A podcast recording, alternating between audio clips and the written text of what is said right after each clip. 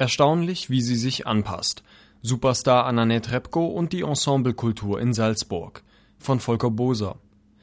Sogar im Orchestergraben des großen Festspielhauses waren zusätzlich Stühle aufgestellt worden. Sicher nicht wegen der zu Beginn ziemlich uncharmant musizierten Haydn-Symphonie Nummer 104 oder wegen des Stabat Mater von Rossini, wohl auch nicht wegen des Dirigenten Antonio Papano und seiner Crew von der römischen Accademia Nazionale di Santa Cecilia. Aber auf dem Programmzettel stand der Name Anna Netrebko. Sie könnte den Flohwalzer singen und der Saal wäre voll.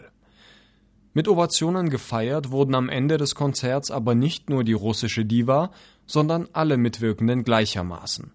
In Rossinis Stabat Mater ist kein Platz für Stimmegozentriker. Ensemblekultur heißt die Devise.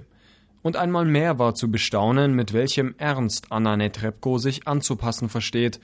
Diesmal den ausgezeichneten Solisten Mariana Pizzolato, Mezzo, Matthew Polenzani, Tenor und Ildebrando d'Arcangelo, Bass. Ein kurioses Werk. Marschmusik erklingt, wenn Maria zu ihrem gekreuzigten Sohne aufblickt. Rossinis Stabat Mater ist alles andere als ein traurig lethargischer Klagegesang. Die musikalischen Einfälle bleiben dem religiösen Text einiges schuldig, aber wer wollte da schon pingelig sein?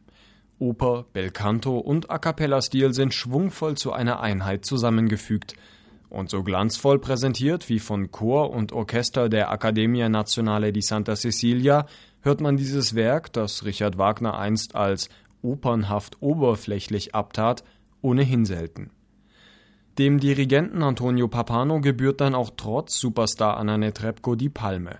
Stets fand er die richtige Balance zwischen Effekt und Glamour. Von den Münchner Orchestern wird er noch immer sträflich vernachlässigt – in Salzburg darf er 2013 Verdis Don Carlo dirigieren. Man kann sich schon jetzt darauf freuen